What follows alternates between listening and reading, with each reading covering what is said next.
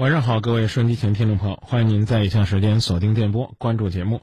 各位正在收听的依然是郑州新闻综合广播《今夜不寂寞》，电波里和大家一起交流有关恋爱、婚姻、家庭方面的话题。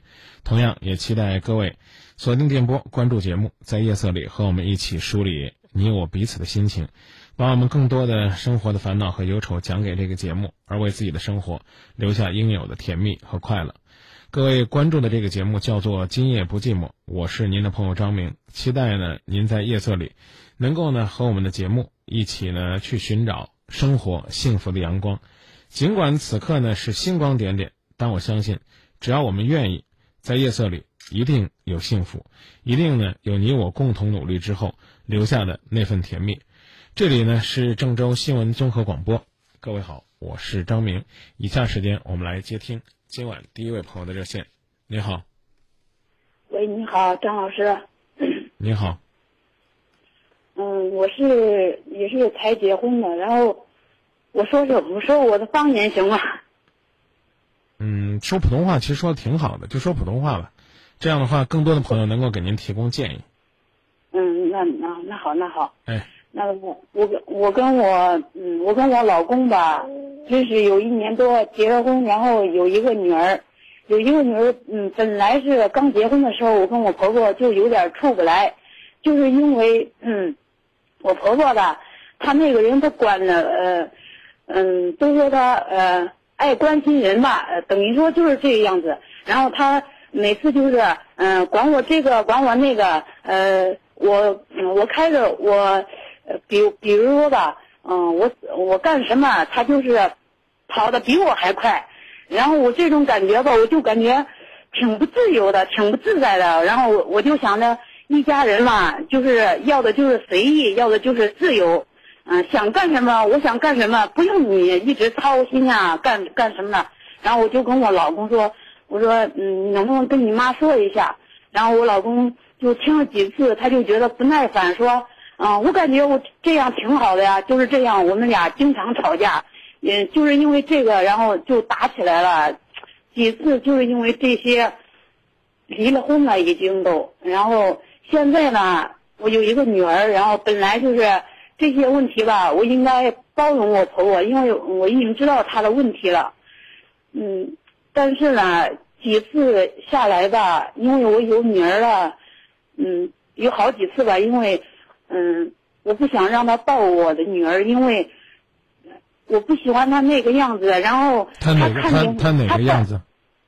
嗯，就是，嗯，就是他老老是吓人，呃，老是，老是爱管别人闲事的那个样子，就是这个样子。什么叫闲事？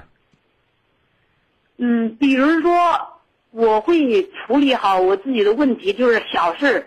嗯，比如说啊，我。我开个门啊，我想喝个水啊，呃，干什么的？嗯，就是这种小事，我感觉不自由、不自在。我感觉我这个这这种问题我自己能解决，你就别操心了。或者是嗯，平常平常的一些小事，就是这种感觉。嗯，我说我我说我一呃我这么一大呃这么这么大的人了，不用你整天操心。他就是爱管。嗯，小孩的事儿，嗯嗯，我听我听他女儿说过，嗯，就是他爱管这种这种事儿，然后他老了，嗯，他思想转不过弯来了，你应该多包容他点儿，嗯，我说行，然后嗯，后来了，就是我跟我老公老是因为讨论他妈的问题，我们俩就呃说不来，我也不知道是为什么，嗯，他说他挺喜欢他妈那个劲儿，因为他妈那个呃。呃，如果不那样的话，我就感觉，嗯，我妈妈就不正常了。我说你喜欢就不代表我喜欢，我我是这么说的。然后就就我们俩就是因为这个吵的。跟谁吵啊？啊，经常吵。跟谁吵？啊？跟谁吵？我跟我老公吵。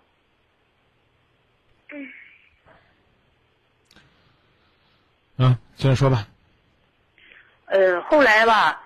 后来就是，嗯，因为我女儿，然后本来是因为我，嗯，我们俩之间的问题，然后又掺和到我女儿了。因为几次，嗯，我我不喜欢她那个样子，然后她又又很喜欢嗯她孙女儿，然后每次呃她来了来的时候吧，嗯她又呃她又想偷瞄一下，就是后来吧有就是好几次了，后来呢又一呃后来呢就是我们俩离婚了，离婚了有一次他妈就说嗯他妈就说嗯你走走吧，嗯你把我孙女带走带走干嘛？就是这就是这种说法吧，嗯。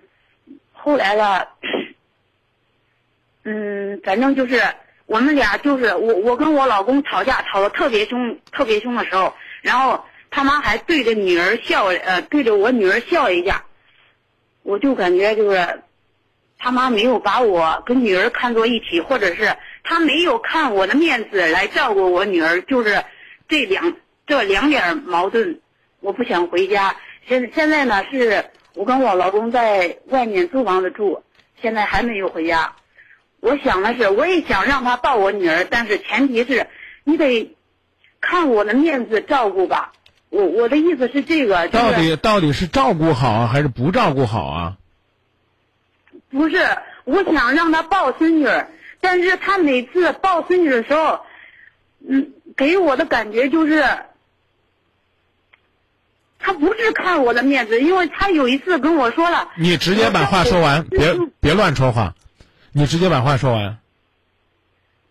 他说的可照顾女儿就是，嗯，就是我们靳家的，他呃他他儿子姓姓靳，他说他嗯他是替他带女儿是为他靳家带的，不是带我替我带的。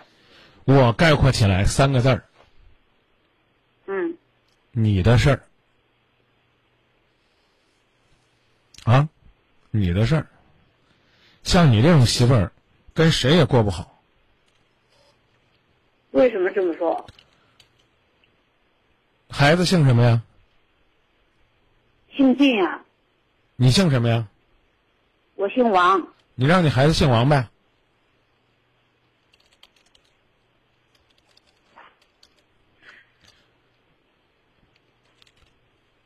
让你孩子姓王呗，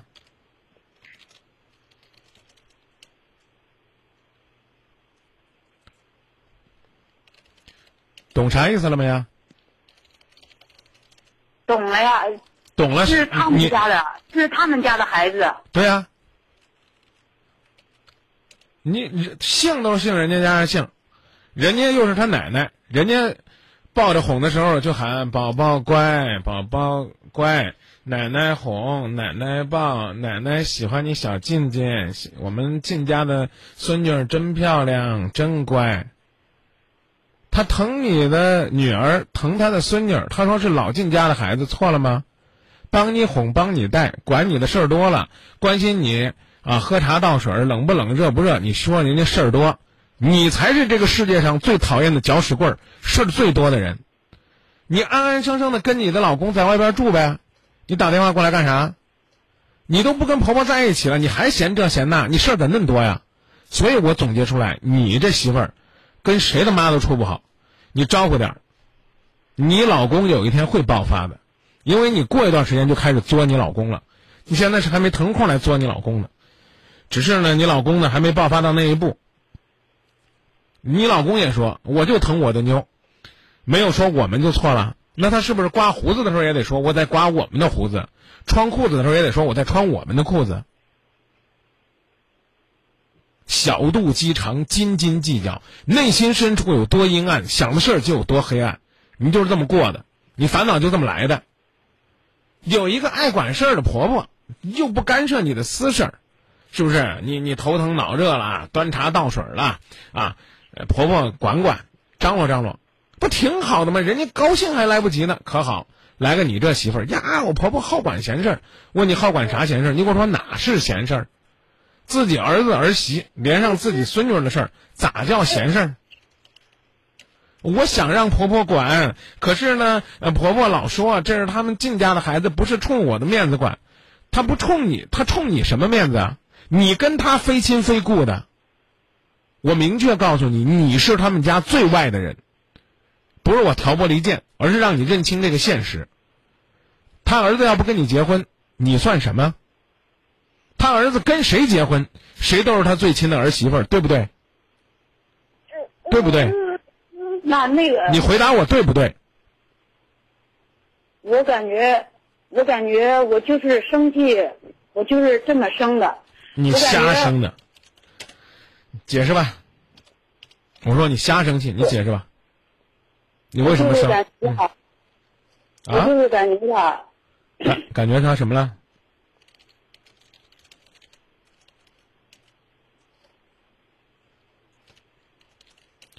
说呀，说不出来了。咋回事啊，妹子？我就是，我就是感觉我自己，我我就是感觉自己没有动，嗯，他不在乎我，他干嘛要在乎你？他又帮你带孩子，你什么事儿他都很上心，他怎么不在乎你？你在乎过他吗？你要求你婆婆对你八十分的时候，你有没有对你婆婆一百分？你在你婆婆面前好管闲事儿吗？给婆婆端过茶倒过水吗？嘘过寒问过暖吗？关心过她生活的饮食起居方方面面吗？关心到让她烦让她恶心了吗？没有啊！你凭什么我关？心到了。比如说他老是给我那个弄这个弄那个的时候，我说你不用弄了，我我想着他是个长辈儿的，我说你不用管了。我每次都是这样。好啊，来呀、先先停住。他都给你弄什么？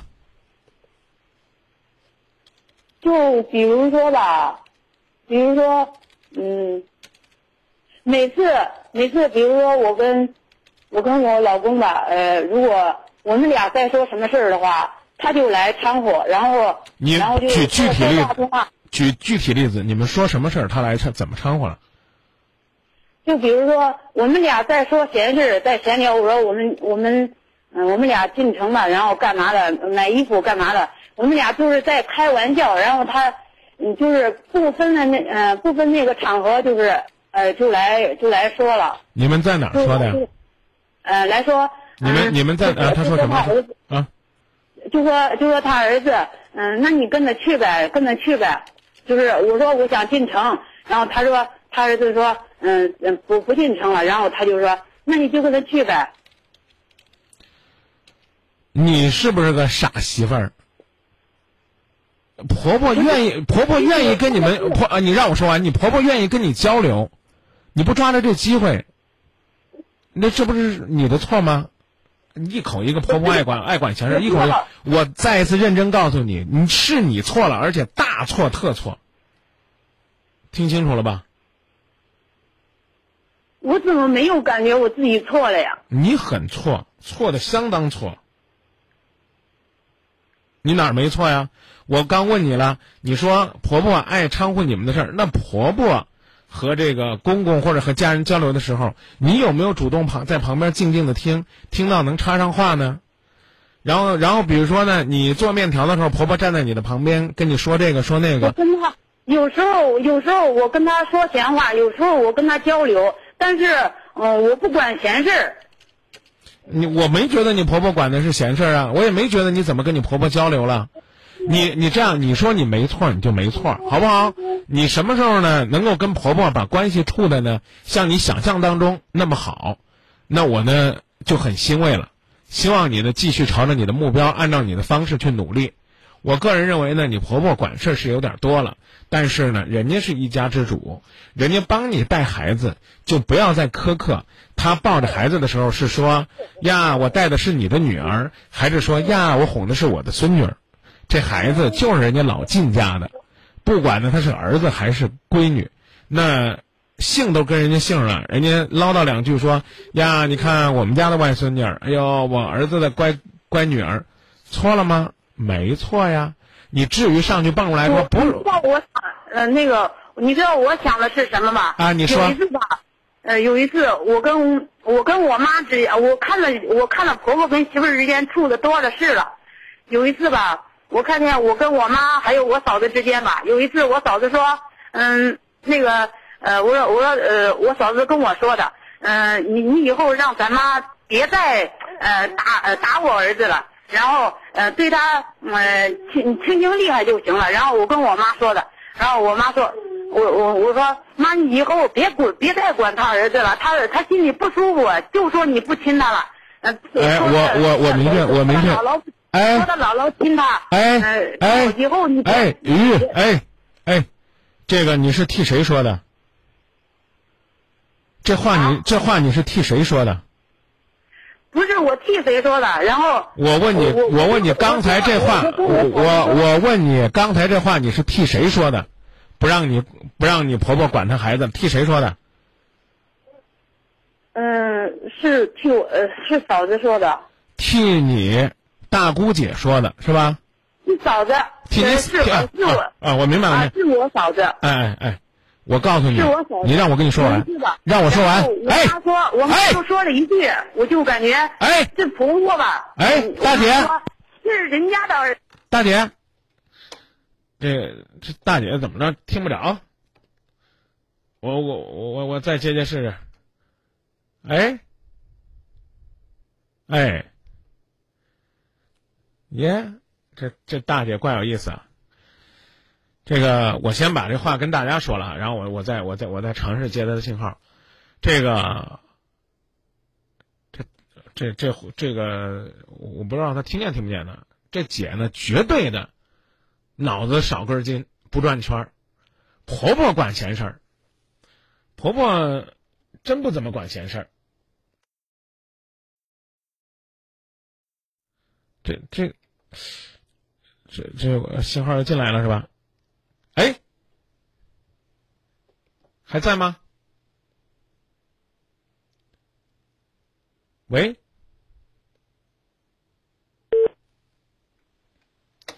好像是不又又又断了，在吗？喂，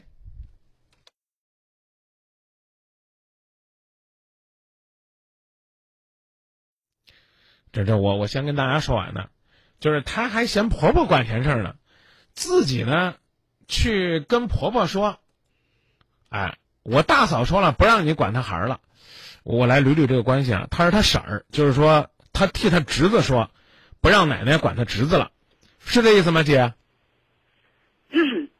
嗯我你别你别说话，我你别说话，你别说话，我问你你说，嗯，说说的是这个哎，我问你你说，哎，我问你你再说啊，啊啊，你觉得婆婆最大的问题是爱管闲事儿，对不对？对对对，好，问，你跟你婆婆说了一件事儿，是替你嫂子说的，表达的内容是请她不要管你侄子管那么多，是不是？不是。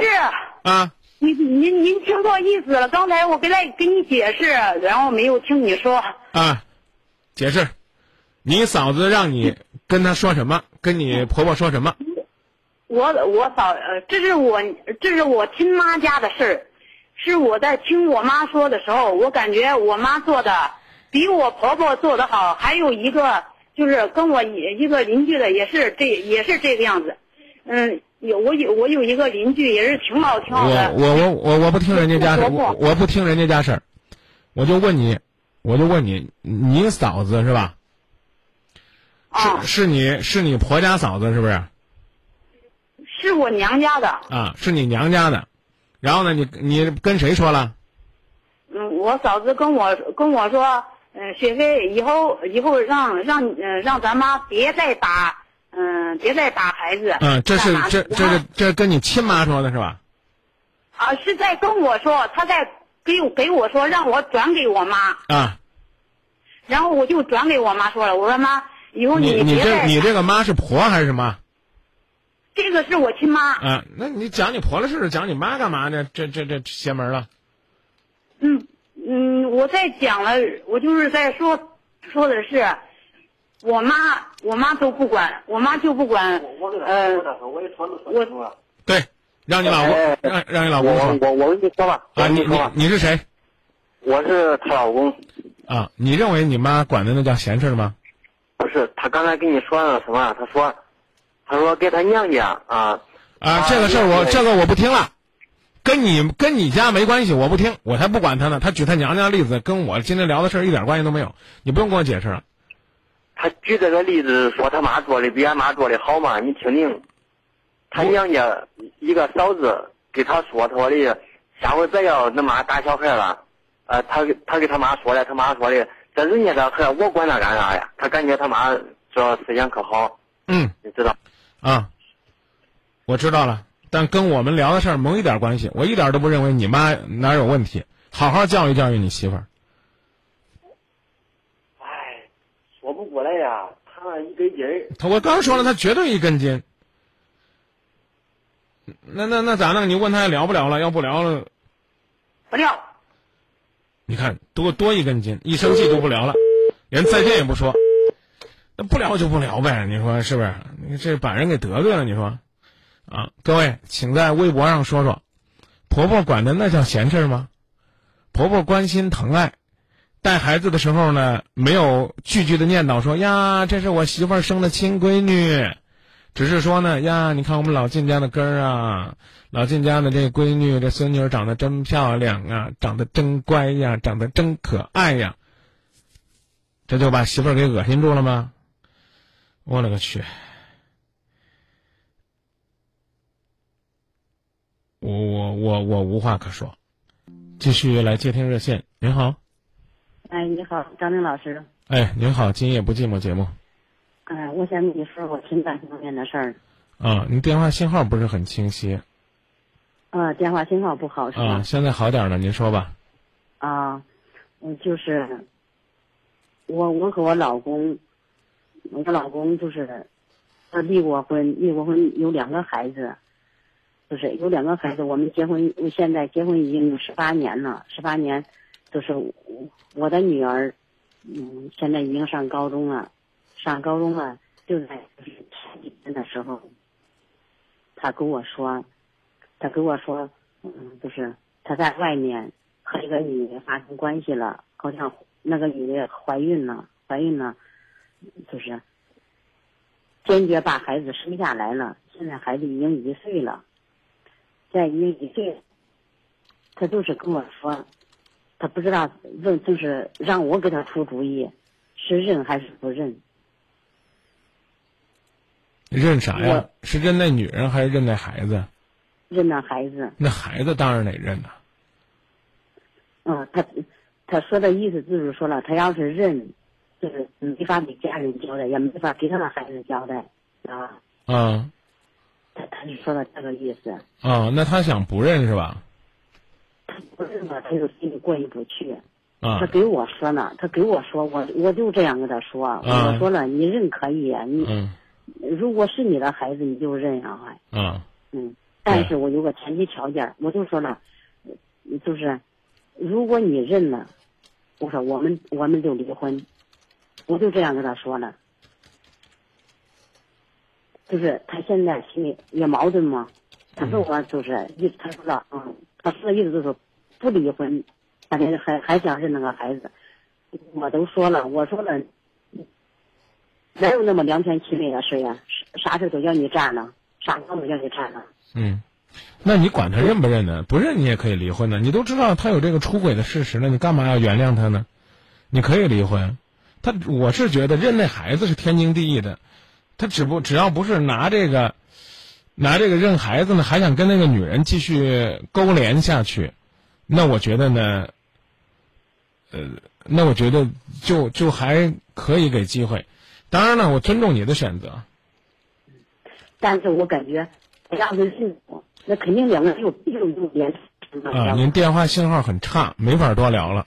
您自个儿拿主意吧。您跟他讲了这个原则，当然也可以。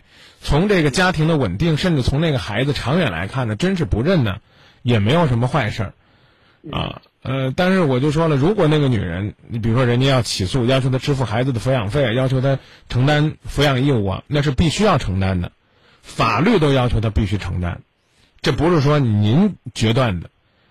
您要分开，并不是因为他要认这孩子，而是因为您受不了他的出轨行为。您不能为了捍卫您的婚姻，就剥夺这个孩子应该享受的权利。婚生子女和非婚生子女一样是受法律保护的，只不过是他那个行为不被大家接受而已。嗯我想问的意思就是说呢，如果说，嗯，就是我们我是您能不能调整一下您的信号？来，导播也把这个朋友电话接入来，您尝试一下跟他聊聊，确定呢声音能听清楚了，我们再接进来。要不然听着电话呢半半结结的，实在是让人觉得不舒服。也请这位阿姨呢，这个大姐能够能够体谅啊。我们先在广告当中等待吧。等确定这信号呢，基本上可以了，我们再来接，或者说呢，干脆就告诉大姐，这问题呢也差不多说清楚了，我们不妨呢一会儿把机会留给别的听众。随着手机的越来越普及呢，现在基本上没有人再用固定电话来参与节目，甚至有可能有些地方的固话信号还不如手机。但各位亲，在您参与节目的过程当中，请意识到声音是我们唯一交流的手段，因此不好意思，如果电话信号不好，您哪怕牺牲一下冷点跑到外房间外边，也请您呢。也请您能够保证咱们通话吧，要不然听得半半截截的，那对于我们来讲实在是太难受了。想要宝宝吗？人民路上找郑州美信中医院。想要宝宝吗？人民路上找郑州美信中医院。好运热线六三七九五五五五。买房找海洋，海洋提供房产全方位服务。海洋不动产。世界卫生组织最新消息：全球约百分之三十的人口感染肝炎病毒。普及肝病知识，控制肝炎蔓延，是人类的一大新课题。为了更好的普及肝病知识，提升全民爱肝护肝意识，帮助更多的肝病患者争取早期检查、早期治疗，二零一四肝病大会诊在河南省医药院附属医院正式启动。从十一月一日至十一月三十日，免专家挂号费，免肝病化验费，免彩超检查费。肝病患者预约咨询电话是零三七幺六三五五八幺八八零三七幺六三五五八幺八八。河南省医药院附属医院是国家非营利性医院，省市医保定点单位。医院的地址是建设路与前进路交叉口。就诊预约电话零三七幺六三五五八幺八八零三七幺六三五五八幺八八。美的空调集合五千名服务人员，专业开展全程空调深度清洗，另有专卖店抢购节，尽在十一月七日到十六日，详询各美的专卖店。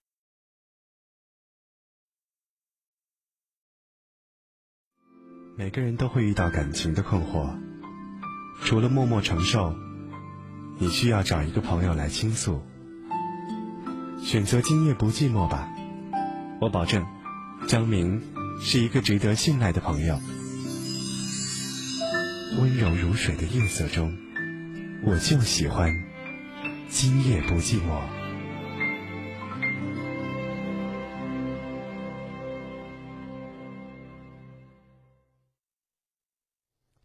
继续来接听热线，您好。热线号码再来播报一下：四个八九五四九，四个八八五四九，四个八六五四九，也可以通过零三七幺幺幺四转今夜不寂寞，在电波当中和各位一起交流有关恋爱、婚姻、家庭方面的话题。更期待每一个锁定电波收听节目的朋友，都能够呢在生活当中收获幸福、收获甜蜜、收获一份欢乐。在热线当中，我们再来播报一下号码。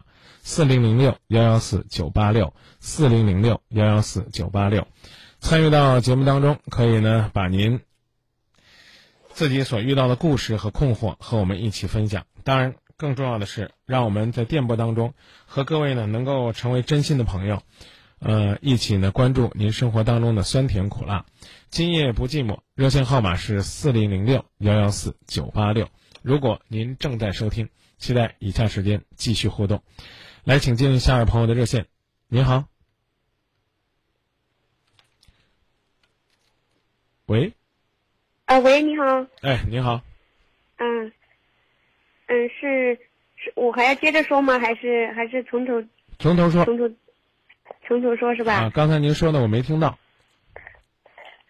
哦哦，嗯，是这样子的，就是嗯，在家的时候嘛，就是。偶然从陌陌上认识一个男孩子嘛，就是和他聊得很好，就是然后就约了见了两次面，这是第一次见网友嘛。后来然后因为要上班去外地，然后就没有见面了，一直使用陌陌在聊天，然后聊了两个多月了。但是从第一次聊的时候呢，他就告诉我他是离过婚的，离离婚是有一年多了。然后嘛，以前家里是有点钱的，算是个阔少爷吧，所以他就个人比较懒散，整天可能就吃喝玩乐吧，不知道生活的苦。然后几年前呢，他爸撞死人了，赔了人家钱，赔了人家几十万。然后之后他爸又死了，留给了他一笔钱买车结婚。然后结婚一年后吧，他又离婚了，导致他现在的心情比较消极。然后这些事情呢，也都是他自己告诉我的。然后抛开他的家事不说的话，就是单就我跟他在一块的聊，网上聊的一个状态的话，就嗯，感觉他那个人挺真实的，反正有点好感嘛，就觉得嗯是个浪子，但是想回头，就感觉他说话也挺真的，不怎么虚伪。然后他知道我对他可能有一点好感嘛，可能他反而还站在我的角度上，就是替我想，让我不要对他太上心，嗯。然后就说他自己有多不好呀，离过婚呐，打过架呀，然后也怕我受伤害，嗯，然后，嗯，但是他自己呢对我又放不下，他说他是没没资本，所以不敢轻易尝试，嗯，就是说要对我嗯敞开一次次的去追求或者什么之类的，而且大家离得这么远嘛，然后其实他内心呢还是在乎我，就是。可可能经历太多事情了吧，我们也只是见过两次面，然后彼此还没有真正融入到对方的这个生活嘛，也不知道就是适不适合真的在一起，我也很纠结。知道他这种人啊，其实很危险的，但是内心吧，好像有点又又很又挺喜欢的，又不太甘心。也不是说就我不觉得就是离过一次婚或者怎样就是就是一个坏人或者怎么样，我不觉得也不应该拿一个人的往事去怀疑一个人的本质嘛。嗯，也从来没有对一个人这么上心过，然后现在挺迷茫的，也不知道怎么办。他现在呢，也没有正式给我们之间就是关系呢下一些定义或怎么样，就感觉我自己现在到底要不要就是，我也不知道要怎么办了，要不要跟他继续下去，还是说现在就算了？然后希望就是能不能帮我分析一下呀？你可以留一个邮箱，然后呢，你自己听一听你自己的表达。我可以给你一个标准的定义，就是你现在这种状态，就是最典型的，叫恨嫁花痴，带恋爱缺缺脑。人说恋爱之后呢，这个智商呢会下降。你这典型的就是这种表现。你听听你那个陶醉的那个、那个、那个、那个、那个、那个幸福的小女人的感觉，哎呀！这实在是让人觉得你已经上钩了。这男人用了很高明的一招，就叫欲擒故纵。什么也没有给我们的关系定性，定啥玩意儿性？我明确告诉你，你已经跑不掉了。你打了今夜不寂寞呢？也许呢是幸运，但也许呢说难听点是不幸。因为呢，你听我跟你讲完了之后呢，你可能会刻意的要去证明。啊，我我故意的要证明。证明那我的感情就是与众不同，我的感情就是能幸福。我我明确告诉你，太可怕了，你整个这个状态就是这，已经是鬼迷心窍了。我知道吧？我先我先问问你，嗯，纨绔子弟不务正业，对感情不负责任，有这些过去的人。你还非要强强行的用道德的枷锁绑架今夜不寂寞，绑架张明，绑架你自己呀？我们不能用一个人的过去去衡量。我说的话呢，我怕默默告我，你上网用那种神器聊什么网友啊？我不能说用这软件的人都有问题，但起码你的心态就是游戏的心态。不好意思，迄今为止我还没有发现默默能聊到。很浪漫、很幸福、很甜蜜、很持久的爱情，不好意思啊，我我因为我不知道，我我表达的是我个人的啊。嗯嗯。微信上呢，我倒是真的见了一段还还感天动地的爱情，但我不知道大家对默默究竟有几分好感。反正呢，不客气的讲，都是闲的无聊，无聊到透顶的，才通过加身边的人呐，加附近的人呢，啊，加这一刻扔出来一个什么。什么信封啊、漂流瓶的人呢？哎，好了啊，聊完之后呢，你发现啊，原来他是一个这样的人。来，让我问你一个问题，妹纸，多大岁数？二十二。好，假如说我是你的朋友，我给二十二岁的你介绍了一个，说富二代吧，也没多少钱，老人家也去了，出了车祸赔人家钱，家底儿也抖擞的差不多了，一个闲来无聊、不务正业、不上进。然后呢，还短婚啊？这个至于什么为什么离婚，怎么折腾还不知道。我且问你，如果我是在现实生活当中要介绍你跟这样一个人相亲，你会去见吗？应该不会吧？那干嘛在网上认识一个这样的人，还不赶紧离开呀？张明哥哥，我觉得他说的好真诚啊啊，他跟我的表达让我觉得他很真实啊。我不能说他就是个坏人，但起但但起码作为涉世未深的你，你想跟他学什么？嗯，不是说学什么吧，可能哎，你对啊，你跟一个人交往，总是希望能够从他那儿熏陶些什么吧？所谓的近朱者赤，近墨者黑。你你你，当你发现你认识了这样一个人，你跟他交往什么？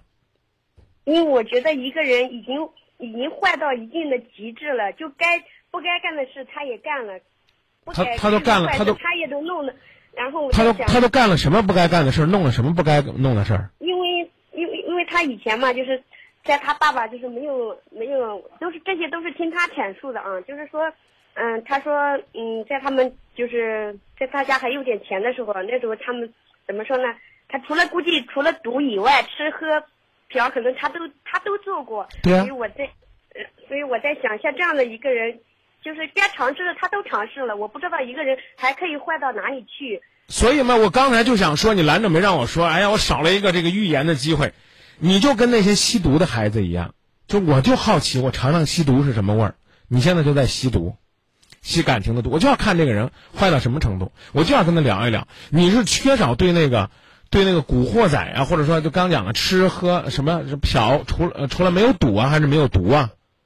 没有没有赌，没有没有毒，没有没有去碰赌，赌跟毒他没有碰。啊，那就是我我就要看看一个吃喝嫖的男人究竟会带给我什么样的感觉。那我真的很奇怪了，你进山了，你进山了，你要看的是美丽的风景，你非得说，哎，我没我没碰见过狼，我得就找个狼，我看看这狼呢，呃，老虎肉也吃了，呃，大象肉也吃了，它到底吃我这人肉不吃？那你去呗，有可有可能你遇到这个狼真的怕人。啊，那呜一声，它它可能就跑到山里去了，也有可能呢，一口咬着你，把你撕扯的遍体鳞伤。我挺佩服你的，姐，你的论调呢也挺神奇的。你的意思是一个人干了抢劫、放火、杀人之后，哎，他有可能放下屠刀，立地成佛了。不好意思，法律也不会让他从此成为一个逍遥神仙。你琢磨琢磨，你这现在就要证明你是天使啊！你用你的单纯，用你的无知，用你的愚蠢、愚昧，不好意思说了，可能有点狠了，起码是单纯，啊，然后呢，试图，哎，试图就因为你的纯洁，哇，嗯一个一个吃喝嫖的男人啊，是还还还离婚，这个伤害了别人的男人，因为有一个纯纯的、蠢蠢的丫头对他有好感，他就瞬间蜕变，化茧成蝶，涅槃。我说不好听点儿的。这按说不应该说的，你知道涅槃什么意思吗？嗯，不懂。话很难听，妹子真的学点文化吧。你你你，真的是因为你见识的太少了，你才这么简单的，简单到让我替你操心，操的我现在心碎的跟饺子馅豆腐渣一样。哎，你才觉得，哎，我我只要这样纯纯的，啊，我就能够打动他，让他让让让他，让他瞬间变化成一个从魔鬼变化成天使。我就这样告诉你吧，妹子，他就算是真的能变成天使，也不是你能驾驭的，你驾驭不了。天使和魔鬼，也许就是一念之间。我说的你明白了吗？我懂了，我知道该怎么做了。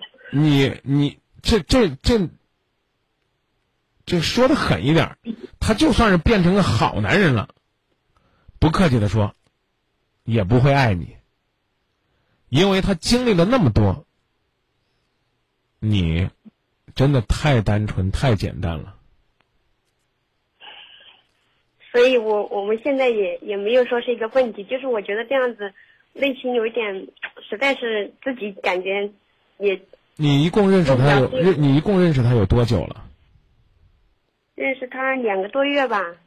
哇，这可吓死我吧！我我明确告诉你啊，我就把那个难听词儿说出来了。就你这种心态，充分就证明了为什么男人喜欢陌陌、微信或者什么之类的东西。刚才朋友说难听词了，你也二十二了，我只管在节目里边说，有人把这叫做约什么神器，你懂吧？嗯。你基本上就是这个男人再勾勾手跟你一表达，你就投怀送抱的那种起码是那种心态。因为我现在，你现在你你现你现在心里边忐忐忑忑、惴惴不安的，就是这个哥哥什么时候才会跟我表白呢？其实这个男人已经把你的胃口吊足了，他跟你说了啊，我其实特别想跟你表达，想追你，但是我又怕给你不了幸福。你知道这叫什么吗？这叫先给你敲警钟，告诉你，妹子，哥是个浪子，你要跟哥浪了，哥有可能不负责任，是是这意思吧？嗯。那你要继续选跟哥浪，那可不怪哥啊，是你自己要选的。你原话不就这么讲的吗？在我的微博记录上，我大、啊我我我我大概记得就是这样内容。我我给你分享一下他有他有这么就是站在他的角度善意这样的去提醒过我。啊，对对，你把这个东西叫做善意的提醒，这就是爱一个人和不爱一个人。如果不爱一个人说他跟我耍流氓的说，他跟我联系，暂时也不会跟我发展感情，因为他跟我发展感情，他也会耍流氓，他一直就是个流氓。我我不能和你在一起，真的，我怕和你在一起会伤害你。你千万不要对我动心呐、美眉，千万不要对我动心。然后你呢，砰就动心了。哇，这个男人好诚实啊，好善良啊！他居然告诉我他是流氓，他是狼，他不要我，不要让我爱上他。你你你说差不多就这意思呗。我还是那句话，如果这哥在听，我希望他能够理解，我并不是去诋毁他。而我重点的说的是你这种心态，你那种可怕的心态。这个男人就是个好男人，你也玩不转，为啥？就俩字儿幼稚。你方便告诉我这这这孩子多大吗？二十四，那还还好，你想一想，他二十四，他这些年都干了什么？你现在就告诉我的就是一个人从这个乌黑乌黑的大染缸里边颠出来，他还能是一根莲菜，出淤泥而不染，濯清涟而不妖。我问你，这是夸什么花的？出淤泥而不染，濯清涟而不妖。莲花呀，你旁边的妹妹是谁呀、难难不成 你们难不成你们哪大学生寝室的来这儿秀秀底线的？没有了，我姐妹。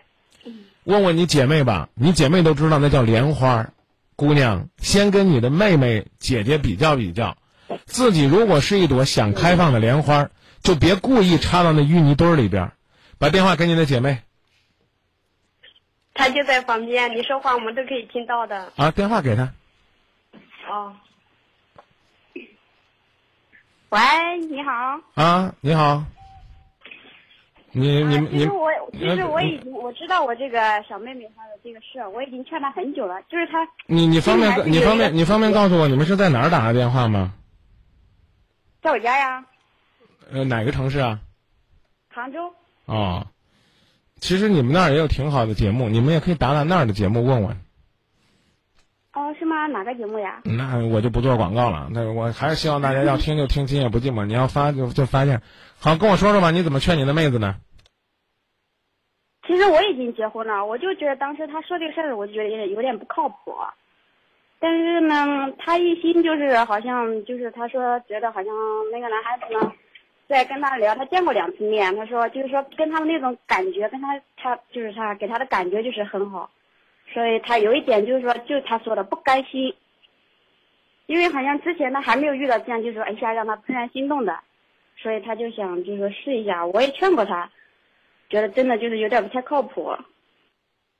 他毕竟他现在年龄小，而且就是说确实是个好姑娘，我都，我们都我们我们旁边都有很多想介绍他，但是他想找他家那边的，所以就是说那个男孩子刚好是他家那边的嘛，所以他就想就是说，确实是你说的，真的他太单纯了，想的简单。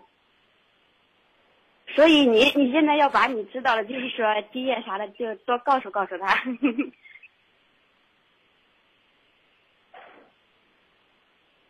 喂，姐妹的分享有的时候才更重要，知道吧？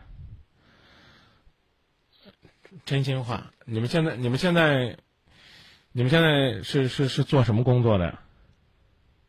啊、我们是做家访的在哪条街啊？啊，我说在哪条街哪个市场？就是在杭州这边呀。我知道在哪条街，在荷塘街吗？没有啊。哦，那荷塘街那边有很多家纺的。哦，嗯，是听说过。就我这个妹妹，她现在就一心思吧，她反正就是，就像你说的，好像有点鬼迷心窍的感觉。所以他说他今天要打个电话请教一下您这大师。嗯，不敢不敢不敢。您是怎么听到我们节目的呢？在，在在在在在。他你是在哪儿听到的？你跟我讲啊。我是在那个，就是我就下载了一个那个 FM 这个蜻蜓嘛，完了就听到你之前就是你就是今夜不寂寞，完了一直就是听听听听听，然后最后听了就就自己就就那个了，就打过去了。幸亏您听到今夜不寂寞了，啊，其他的其他不说了，我、嗯、我刚讲了，再成熟点儿，再去跟。经历那么复杂的人玩吧，要不然的话被卖了还跟着数钱呢。我刚谢谢我刚已经说，非常感谢你。嗯，那你应该请我到到到你们的家访小店里边，有空去看看。嗯嗯，我我对杭州挺熟的，看来你们对荷塘街都不太熟。刚去杭州吗？我在在也不是啊，在杭州待了有四年多了，但是你说的那里我可能没去过吧？荷塘街你都没去过？没有。家访我也是才才进来没多久了，就是这边。以前在在店里上班。不解释了，不解释了。嗯。不解释了，我我真的觉得你真的好多地方都需要提高。因为说句实话，我为什么会跟你说“出淤泥而不染，濯清涟而不妖”？那那杭州最有名那湖叫什么呀？西湖了。西湖最有名那堤叫什么呀？什么堤？啊，西湖上有两道堤啊。不知道。所以嘛，你跟我讲，我都怀疑你在杭州吗？你去过杭州吗？去过，但是啊，这些可能没怎么没怎么留意吧。你去过杭州吗？去过呀。去过是吧？嗯。对杭州印象怎么样？还好吧。反正风景挺迷人的，然后那那那那你那你还想去吗？下去我不知道，反正可能过年马上就要回家了吧，我也说不好。回家回哪儿啊？回老家呀。回老家回哪儿啊？老家，就就安徽呀。哦，安徽哪儿啊？一定要问的这么仔细吗？你要是跟我讲的这些东西啊，包括有些细节上的，想跟我忽悠，你就认认真真跟我说声对不起，因为我对你挺实在的，知道吧？我真的不是忽悠，就是安徽安徽哪儿？安徽合肥。安徽的省会是合肥吗？不是，我就是我我家在那边啊，在合肥那边。合肥哪儿啊？就合肥呀，为什么还要把家庭地址都要说？没有没有让你说地址啊！我再问你，你现在在杭州吗？在呀。在，我刚问你，你怎么说呢？我问你什么时候有空再去。唉，在杭州四年的人，在杭州四年的人不知道杭州最有名的步行街。那好吧，这是我的错。然后，然后，比较宅吧，哎，和和宅没有什么太大的关系。不知道呢，在在西湖上呢，还有两道堤。嗯，好吧，没事儿。这个就像你说的那样，别太窄了，好好的和生活学习。就算我信了，你在杭州。唉，哼，是稍微稍微有点不舒服，不舒服是不是？弄得弄得弄得跟张明不信任你一样。是的，我没办法把我现在的这个地址给你，否则你一定会相信的。我说的是真的。没关系，你不用跟我说地址，你就告诉我你的家访在哪条街上。你们会去查我吗？我想说。不用查，我查你干嘛？我就看你说对说不对。我在临平这边啊，所以嘛，你还是不在杭州嘛？对，人是不在杭州啊，但是到杭州也没多长时间，一个多小时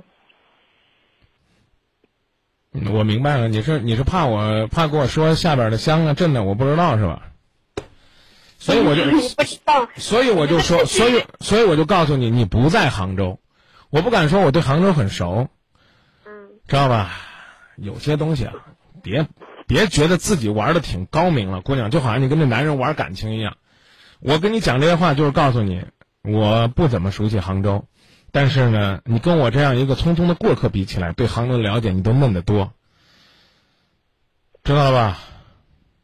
为什么你会在觉得说我在玩高明呢？我觉得我说的是事实呀。没有人因为没有，哎，不是不想说的原因，是因为，嗯，反正，是吧？你总是因为我怕这些有些时候嘛，这是自己的事情，然后身边总有一些熟悉的人。我相信我听到你的节目，我也相信有可能我的朋友、我的亲人也可能会听到。没有关系，没有关系，我我我能我我能理解你很，不好。我能理解你，而且呢，在哪里这个事情并不是个核心和关键，但是我只是提醒你，在一个城市生活，对这个城市的人文和历史多一些了解，尤其是在杭州做家访，要再不理解呢当地的绣品，不理解不了解当地的文化，那说句实话，你你想做这一行做的也会挺艰难的。一我要用这样的，我这要用这样的例子告诉你，妹子，对于生活，对于感情，你都太简单了。我也这么觉得，我也我要学习的东地方有太多。你身边有那么多的好姐妹，先跟她们好好学吧，别让那些姐妹眼睁睁看着你去冒傻气。就好像呢坐车一样，一边儿这个车呢是一直呢都有着良好驾驶习惯、不出事故的司机，一边呢是过去呢飙车、撞人、醉驾、酒驾，什么玩意儿都尝试过的司机，你还非得说，哎，我就想看看。那他都折腾完了之后，他还能干什么？我挺佩服你的勇气，别搭错车。再见，嗯，谢谢啊，谢谢张云老师，不客气，嗯再见。再见。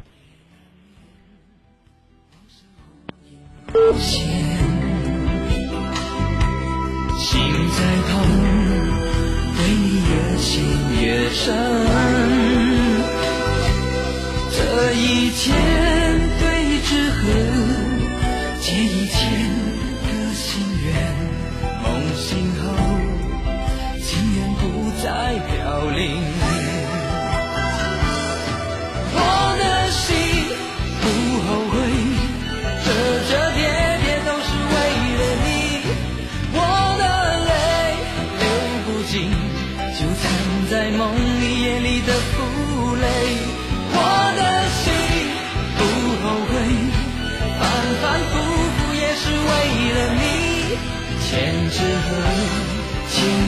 在风里飞。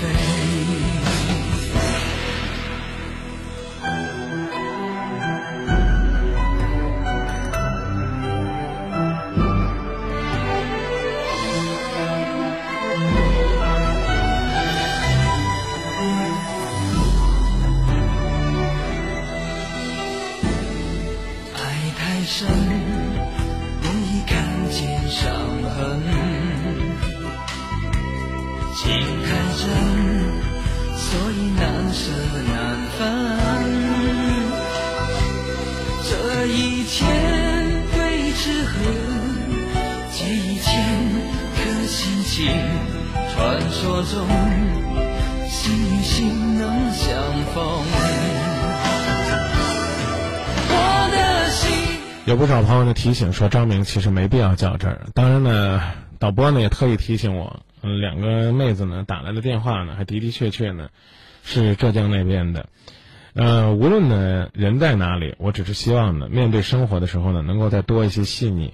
当然，也有朋友说呢，说真正著名的呢，还不是荷塘街，是河啊河坊街，啊，这个河是大河的河，坊呢是作坊的坊，啊，也有荷塘街，呃，只不过呢，可能，呃，真正了解杭州的朋友会说，好像河坊街那边呢更专业，啊，更是商业街、步行街、旅游品集散市场，啊，嗯、不也不提白堤了，也不提苏堤了，起码呢告诉妹子，这要玩呢你得有，你你得有玩得起那个份儿。好在身边呢有一群姐妹，但问题是这些姐妹为什么不好好的陪着她，好好的劝她呢？嗯、爱太深，有的时候容易看见伤痕呢。电话号码四零零六幺幺四九八六四零零六幺幺四九八六。您好，哦，喂，你好。你好，哦，喂，你好，是我吗？啊，是您的热线。哦，你好，那个，哦，我就是有一点，嗯、自己有问题，然后想咨询一下您。嗯。然后，就是我在夏天的时候，然后认识了一个男的，然后认识了一个男的，然后当时是我回来，就是刚回来实习嘛，然后就是呃认识了一个男的，后来，呃，他是跟我讲说他离婚了，离过婚，有一个孩子，嗯，然后我当时也没想太多，后来是到了过了差不多有大半个月一个月的时间吧，然后他就是跟我表白了，然后但是在这期间我们也没有说经常联系那种，只是断断续续的联系这样子，然后他就跟我表白了，然后到差不多八月份的时候吧，然后他因为他是在他被调到外地工作了嘛，被调到外地工作，所以就是嗯，差不多每个星期才能回回郑州一趟。然后那个时候就是他回来了之后就呃就来找我嘛，跟我见面，就是当面跟我说就是想要想跟我交往的事情。然后我当时就说嗯，那就先嗯交往试试看吧，也没有很明确的跟那个什么。但是到后来就是，嗯，因为他之前跟我说是他离过婚了，离了婚了，呃，法院也判下来了，但是是因为，呃，因为不是有一个孩子嘛，然后离完婚之后，他他爸妈想要孩子，因为是男孩想要孙子，所以就是说，嗯，想希望他能把孩子的抚养权，就是争过来这样子，所以他当时，所以就是现在在跟他前妻在协商那个孩子抚养权的问题。但是到后来七月底八月份的时候，呃，我就发现不是这个样子。嗯、当时，啊、现在不能叫他前妻，然后就是他老婆就给我打电话了。当时就给我打电话了，我没有遇见过这种事情，然后我第一次谈恋爱，然后我就也不知道是什么情况，然后他后来就跟我打电话，就说。他希望我可以帮他，就是不要在他老婆面前承认我们俩之间的关系，这样子。然后我当时就问他，我说你不是说你那个离了婚了什么的，然后什么的？他说这个问题我我会跟你解释，但是现在我希望你能帮我什么的。我当时其实就觉得，就是说那我其实就欠一个解释，而且毕竟接触的时间不长，感情可能也。不深也谈不上有感情吧，然后我就说行，我帮你。我说但是我希望你可以跟我解释清楚。然后他说好。然后我当时帮他完了之后，他当天晚上吧，他就是给我发微信，给我发微信，然后说了一些话。然后我就是我也挺迷糊的，我也不知道是谁谁给我。然后后来就是那微信那边的人说是。嗯，那个人是他老婆，不是他本人给我发的消息。然后我当时就说：“我说那不行，见一面吧。”然后他他老婆当时也说：“我们见一面，能不能当面对质一下？”我说：“行，那就见一面。”然后当时我就过去了，我我我就过去了。本来说是要跟他当面对质的，但是他当时就说。我一他说我一定会跟你结婚，我一定是那样，只是因为现在有这个孩子，我没有办法马上就离婚。说我爸妈特别喜欢这个孩子，想要孩子。他说我带你去见我爸爸，呃，我带你去见我爸爸，我让你我让你去见我爸爸，我让你放心什么什么的。因为他当时之前的时候有送过我回家，他也知道我的家庭住址，我其实也挺害怕他来我家闹什么的。然后我说行，那我去见你爸爸。然后当时，当时我就跟他老婆就是发信息，就是说，我就说，嗯、呃，我们先不要当面对质了吧，我说就先当做你已经相信我跟他没有关系了。然后我当时就跟他老婆说：“我说我现在只想寻求一个安全，我不想让他把这件事，我说本身就没那个什么，我不想把这件事闹得太大或者什么的。”然后他老婆当时也同意了，然后我们也没有当面对质。然后但是到到后来他领我去见他爸爸的时候，在路上吧，就他老婆 反咬我一口，说我骗他了，怎么说说我骗那个男的了，怎么怎么，说嗯呃说我嗯说我就是反正就各种说我的不好，在那个男的面前。然后那个男的就当时就知道自己可能以后见不到孩子，因为结婚的话他是过错方嘛，然后就是肯定没有孩子的抚养权，他就当时就哭了。我当时就吓到了，因为我从来没见过，因为我觉得如果一个男的你出轨或者是有婚外情这种情况的话，你是不可能顾及你的老婆和孩子的。但是我没有想到他那么爱他的孩子，那么顾及他的孩子，然后我也挺，我也挺那什么的。后来我就觉得，我就后来我就回家，我就在想，也没有见成他爸爸。然后后来我就在想，我说。是不是可能这件事情有点，有点，可能都大家都有错吧？可能我当时也是，我自己也没有搞清楚什么的。然后我当时就，嗯，呃，因为我就跟他，我就我当时就跟他说，我就说那个，嗯，我找了一个我的朋友，就一个男生嘛，我就是我说我跟我这朋友拍了两张照片，然后。嗯，发给你老婆就就说我没有跟你谈恋爱，然后我是跟别人谈的恋爱。我说这件事就这么算了吧。我说我们俩也不合适。我说你要真心想跟我在一块儿的话，那你就离婚离干净了，然后再来找我。然后我说不可能有这么好的事情，你又有老婆孩子，又有又有我。我说根本不可能这种事情。然后后来就是也没有再联。就是也是在断断续续联系吧，但是也没有说很频繁，像之前频繁或者什么的。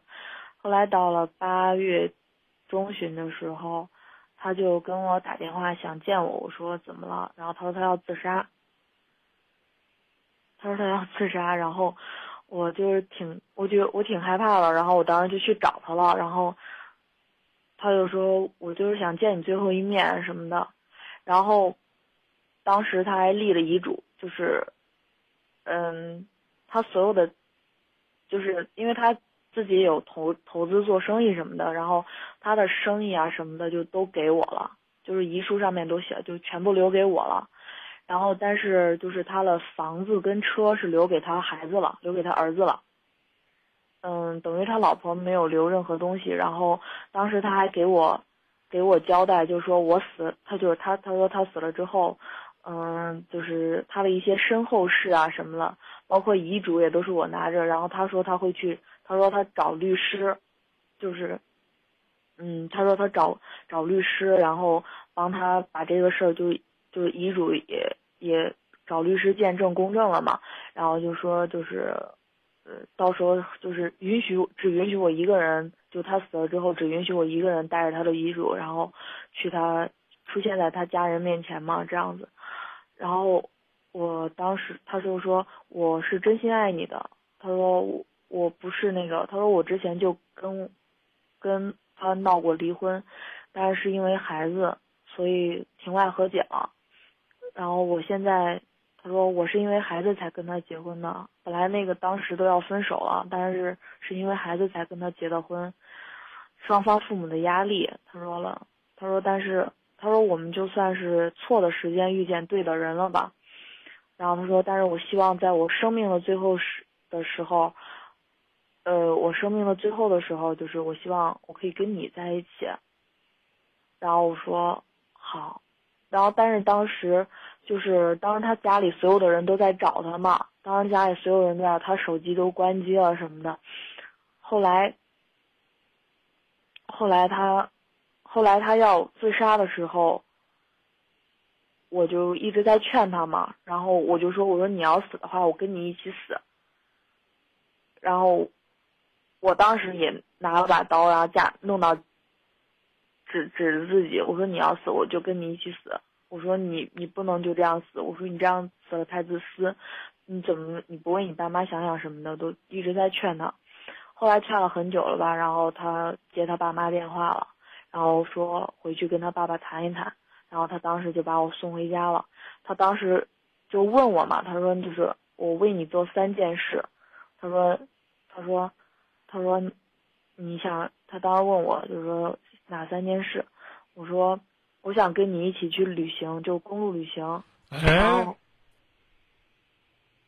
喂，没不好意思，不好意思，我刚实在是憋不住了，嗯把他刚刚从自杀的边缘，不管是真的假的救下来，然后就又要把别人往火坑里边拉。由你说出来要和他去旅行这一句话开始，我对你没有任何的同情，只有血淋淋的两个字：小三儿。不是，我当时跟他说的是离完婚。